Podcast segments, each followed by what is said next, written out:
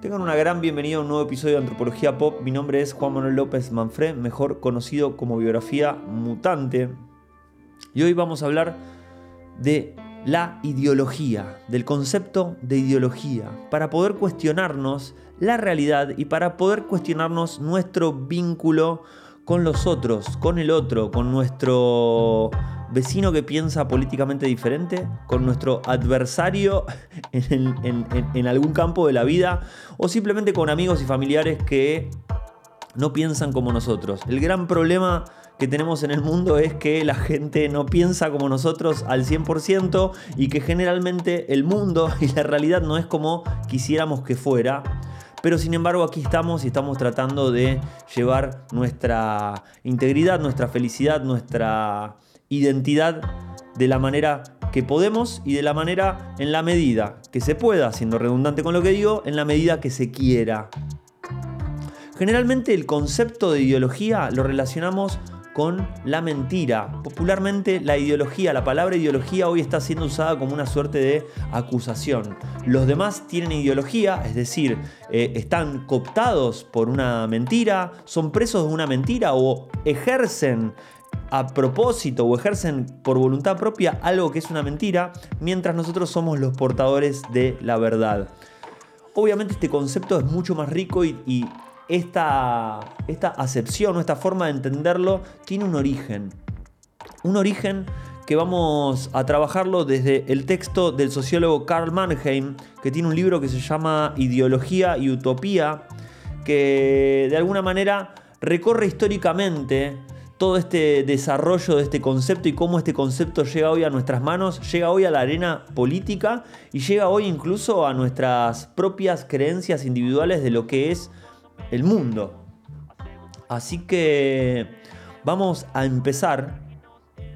Para Karl Marheim, la palabra ideología, el concepto de ideología, tiene un origen durante la época, el periodo de las luces, el iluminismo en Europa, estamos hablando más o menos entre 1650 y 1700, fines de 1700, 1800, donde se empieza a concebir al sujeto como portador de la unidad de conciencia. Filosóficamente y espiritualmente se empieza a creer que somos portadores de una conciencia en sí. Políticamente también se empieza a constituir la idea de individuo, la idea de que somos una unidad en sí y que podemos tomar decisiones por nuestra propia cuenta sin eh, necesariamente ser una célula de un todo más grande como por ejemplo el pueblo, la comunidad, el rebaño de Dios, etc. Ahí empieza a aparecer, como les decía, la individualidad, la conciencia de sí a medida que políticamente empiezan a aparecer otras formas de organización social más allá de la monarquía en Europa, como por ejemplo la conformación de los estados-naciones, de los países, de ciertas ideas de democracia, empieza a aparecer la idea del espíritu del pueblo, el Volgeist.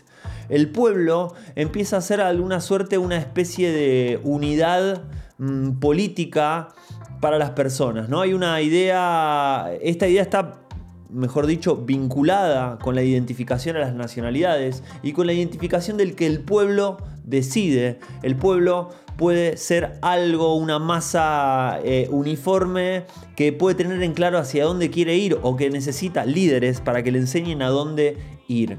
Hoy en día es común, cuando escuchamos a los políticos, a las políticas hablar, dicen, bueno, escuché lo que dice el pueblo, el pueblo habló en las urnas, etc. A partir de eso, el pueblo empieza a tomar otra forma que surge después de la Revolución Francesa y ya entrado en los 1800 con las revoluciones socialistas, la idea de la identificación con clases sociales. A partir de la Revolución Industrial, una categoría nueva empieza a habitar el mundo que es el de las clases sociales, la burguesía y el proletariado. El concepto de ideología refiere o se acerca a la idea de escepticismo frente a las ideas del otro. Como les decía, es una acusación. La ideología la tienen los demás, no la tenemos nosotros. Y me pregunto si se parece o es el sinónimo de la palabra mentira. Bueno, no. El autor Karl Margem dice que se parece más a la idea de disfraz.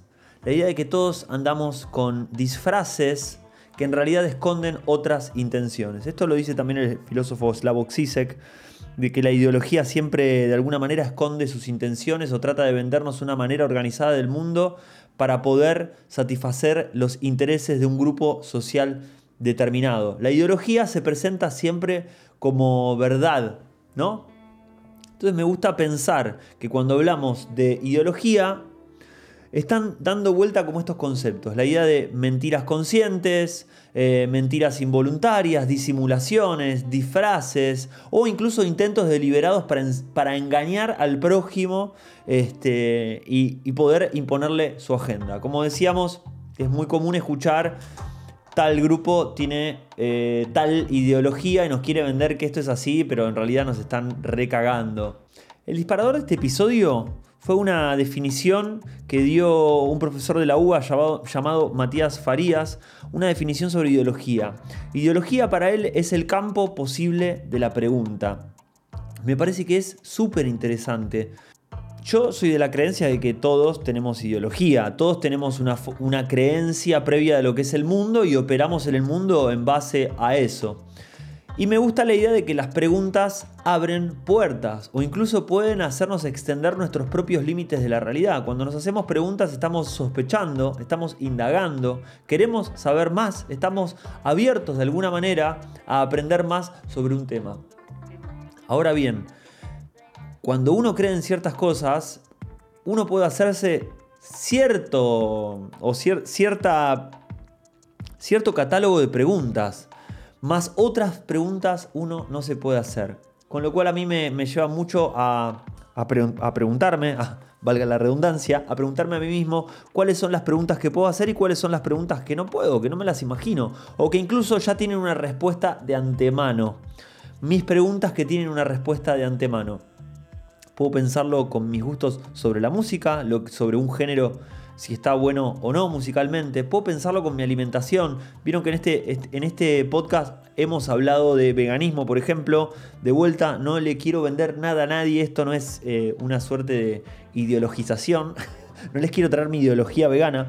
Pero sí, claro que cuando uno tiene un cierto espectro de creencias, un grupo de creencias, moldea la realidad para mí, dentro de lo que yo creo, hay cuestiones que no, con las que no transo, o son preguntas que no me haría, o que incluso me harían como de, eh, eh, tambalear mucho mi identidad y mi versión de quién soy. Si me pregunto, por ejemplo, si, no sé, cazar animales está bien o no.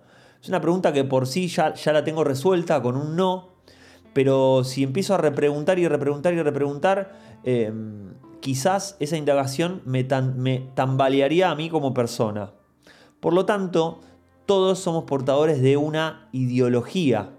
Para Karl Marheim, la ideología siempre, y esto me parece que es interesante saberlo, una ideología está cruzada por la época y por el grupo social. No hay una ideología eh, permanente en el tiempo, ni una ideología que corresponda a muchos grupos sociales. Cada grupo social o cada creencia política tiene ese corpus de ideas con las cuales van moldeando el mundo. La ideología, entonces, funciona como acusación. Es una falsa creencia que tenemos con respecto a nuestro adversario. No es nuestras creencias. Nuestras creencias no pueden ser falsas. Las nuestras siempre son verdades. Nosotros no decimos que el adversario miente cuando lo acusamos de ideología, sino decimos que su marco de interpretación del mundo está mal, está errado. Y está errado porque le vendieron cualquier cosa. Generalmente cuando queremos a la gente que piensa distinto a nosotros, decimos, no, compró cualquier verdura, le están vendiendo algo, le están bajando línea de una agenda que no, que no está buena, está ideologizado. Hemos hablado del origen del concepto que está atrás de la palabra ideología, pero también es interesante traer el origen etimológico de la palabra ideología. Y esta viene de la expresión o el término ídolo. El ídolo es un falso dios y aparece como término en el Novum Organum de Bacon en 1620 en este texto, donde emplea la expresión ídolo en el mismo sentido como se usa en la tradición judío-cristiana. Un ídolo es un falso dios que nos distrae y nos aleja del conocimiento del Dios verdadero. Y en el texto de Bacon, un ídolo es un distractor del entendimiento que no nos permite conocer el mundo tal y como es. La idea del falso Dios que nos trae una falsa creencia que nos impide o que nos pone un velo, una barrera para entender el mundo tal como es. Esto implica que hay una creencia de que el mundo efectivamente es como es, o que hay una realidad a la cual podemos acceder más allá de, de todos los sorteos que tengamos que hacer para poder acceder a la misma. Esta es la trampa de la ideología. Nos presenta un mundo organizado que quizás esté muy alejado de lo caótico y multicausal que es la realidad. Para bajarlo un poco a la realidad del mundo del entretenimiento, les recomiendo ver una serie, si pueden, que se llama The Boys, los chicos, que está en Amazon Prime, que son es de estas series de superhéroes, pero nos muestran unos superhéroes que son ídolos también. Son unos, unos tipos muy miserables que trabajan para una corporación que vende el servicio de superhéroes, el servicio de seguridad a, a, diferentes ciudades de Estados Unidos, donde estos superhéroes, además de tener superpoderes, son nada, son celebrities, ¿no? Tienen sus propias redes sociales, están muy preocupados por lo que pasa en las redes sociales, filman sus propias películas. Son seres muy miserables, ¿no? Y me parece que encarna mucho la idea de esto de el héroe y el ídolo. El ídolo como un falso dios, como una falsa creencia, lo que vemos a través de las redes sociales como falsas creencias. En realidad lo que llevan atrás y lo que van a ir viendo a través de la serie, tranqui que no la estoy spoileando, es que son portadores de una agenda de cómo debería ser el mundo, que para ellos es el mundo de los superhéroes o el mundo dominado o monopolizado por esta corporación que maneja la seguridad y maneja la heroicidad en el mundo. Me parece súper recomendable. Si quieren, en YouTube tengo un análisis. Se hizo un análisis, entran a mi canal Biografía Mutante, un análisis sobre la serie de Voice desde el punto de vista antropológico. Que sí trabajo estos temas de ideología eh, y de héroe, la dicotomía entre héroe e ídolo. Ahora bien, volviendo, saliendo de este ejemplo y volviendo un poco al texto de Mannheim, el texto, como les decía, se llama Ideología y Utopía. Entonces, la otra mitad de lo que habla es de la utopía. La utopía como la otra cara de la ideología. Me gusta pensarlo como, bueno, ¿cuál, ¿hasta dónde llega una ideología y se convierte eh, en utopía? ¿Cuándo se pasa del límite y comienza a ser una utopía? Algo que parece irrealizable. Bueno, eh, el autor nos da un, una definición de utopía. Y nos dice así, un estado de espíritu es utópico cuando resulta incongruente con el estado real dentro del cual ocurre. Se le dice utopías a aquellas orientaciones que trascienden la realidad cuando al pasar al plano de la práctica tienden a destruir, ya sea parcial o completamente, el orden de cosas existente en determinada época. Ahora bien, me parece muy interesante porque en el campo de las ideas políticas o de nuestras propias creencias, algo puede ser ideología, que de alguna manera busca operar en la realidad a pesar de que sea acusado como falsa creencia. Y también tenemos las utopías, que son esas creencias que nos, nos proponen cambiar la realidad, destruir la realidad. Por ejemplo, llevándolo al campo de la política de los Estados-naciones, podemos decir que los partidos que se presentan en el sistema democrático y que buscan ganar las elecciones, de alguna manera tienen o están o representan diferentes ideologías, diferentes tipos de organizar la realidad, pero no rompiéndola del todo. Asumen o tienen en común que asumen que el sistema democrático, que el voto es lo que eh, sería intocable. Queremos cambiar la realidad, pero no rompiendo sus fundamentos. Queremos operar, queremos em, generar una agenda, pero tenemos en común ciertas ideas. Creemos que, por ejemplo, la democracia tiene que permanecer. Una idea utópica quizás eh, en algún contexto de alguna época se puede presentar como tal, puede cambiar la realidad, quizás a través de cosas como la revolución o la revuelta social, puede cuestionar fundamentos sociales y en algún otro momento, una vez que está constituida y se empieza a convertir en status quo, puede ser la ideología, ¿no? Pensemos, por ejemplo, en las revoluciones socialistas del siglo XX. Quizás eran utopías porque trataban de romper con la idea del capitalismo, con la idea de la democracia, con la idea de, de no sé, del dinero y del libre mercado. Y se instalan, primero eran como utópicas porque pretendían romperlo todo y empezar de nuevo, pero una vez que se instalan empiezan a ser un grupo de ideas que busca tener su propio status quo. Me gusta la idea de definición de ideología, ¿no? Yo quiero creerlo que es como una especie de, termómetro, ¿no? Bueno, vos tenés una ideología hasta que en un punto se convierte en una utopía. Me lleva a mí a pensar, obviamente, qué lugar ocupan las ideologías y las utopías en mis propias creencias. Y por ejemplo, con una creencia como es el veganismo, que les decía de alguna manera, hasta qué punto no es utópico buscar eliminar el dolor de todos los seres sintientes del mundo, ¿no? Eh, no es una idea muy irrealizable, como por ejemplo la idea de... Eh, la idea del, amor divino en el cristianismo también, si no es muy irrealizable, la idea de vivir todos en armonía, amándonos los unos a, los otros sin ningún tipo de rispideces. Nuestro pensamiento es utópico y cuando quizás tranza con la realidad es un pensamiento ideológico, en el sentido de que, bueno, ok, yo no voy a eliminar eh, el sufrimiento en el mundo, pero sí puedo hacer que el mundo sea un poco menos jodido. Así que me gusta pensar la ideología eh, por un lado que tiene sus límites y cuando empieza como a exacerbarse se convierte en, utopía. Em, las utopías solo son a menudo verdades prematuras, dice Lamartine, lo cita Karl Margen, me gustó, me gustó, me gustó esa idea tiene este dejo medio como soberbio de que, bueno, el que cree en las utopías es de avanzada, ¿no? Siempre estamos como un paso adelante, ¿viste?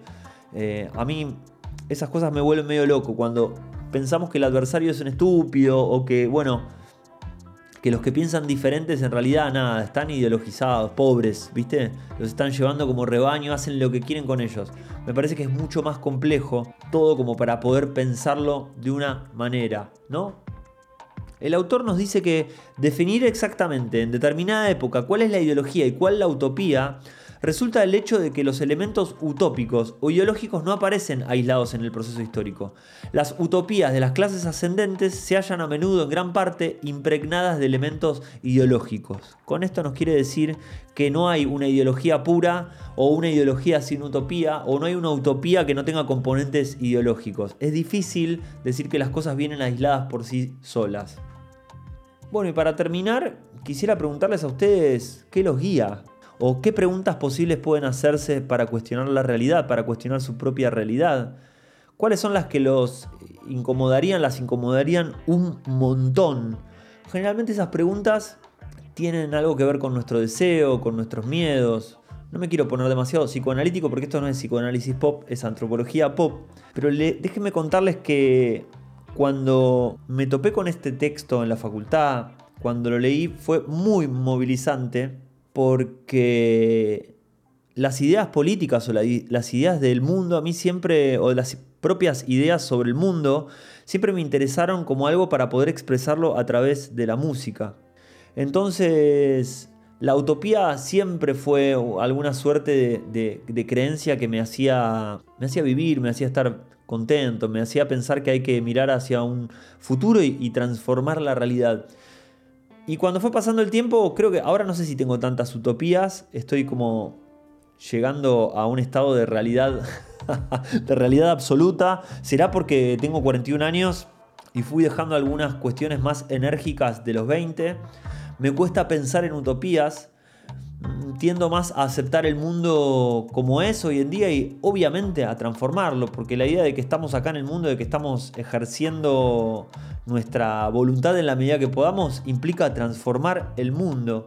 Hoy quizás la utopía no tiene que ver con llevar el mundo, el mundo del paraíso terrenal a través del socialismo o del cristianismo, sino que tenga que ver con quizás no destruir el mundo, con lo cual es una utopía de movida eh, poco ambiciosa, a la vez que es recontra ambiciosa, con estas creencias de que el mundo está colapsado, nuestro sistema de producción y de reproducción humana, colapsó este planeta.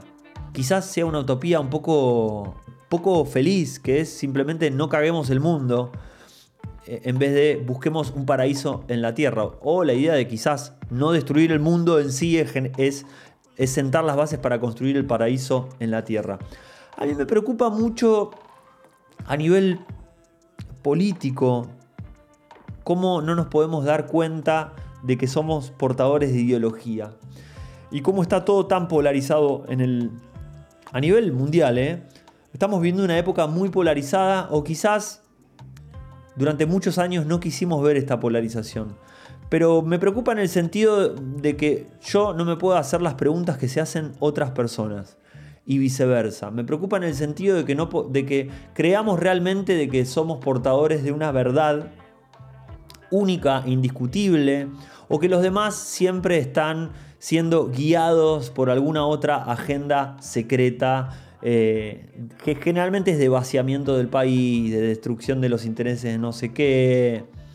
No digo que eso no esté ocurriendo. Digo que si tenemos esta mirada tan, tan eh, ingenua de la realidad, no vamos a poder verla en su complejidad y en su interoperabilidad entre un montón de cosas que no conocemos y que podríamos conocer para poder hacer algo en esta actualidad. Así que nada, este episodio es una especie de llamamiento a que dudemos, a que nos hagamos preguntas, a que no nos creamos portadores de la verdad. Parece una obviedad, pero siempre es lindo recordarlo.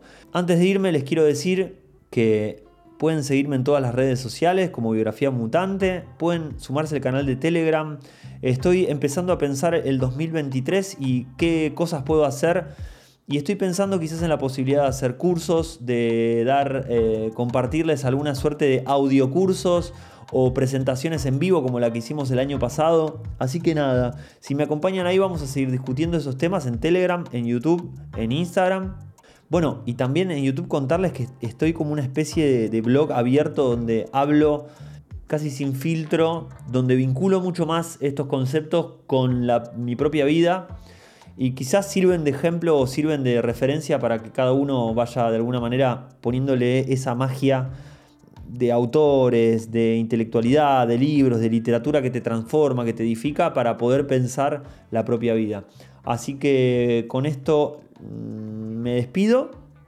Háganmelo saber si este episodio les gustó por las diferentes redes sociales y les mando un abrazo y hasta el próximo episodio de Antropología Pop.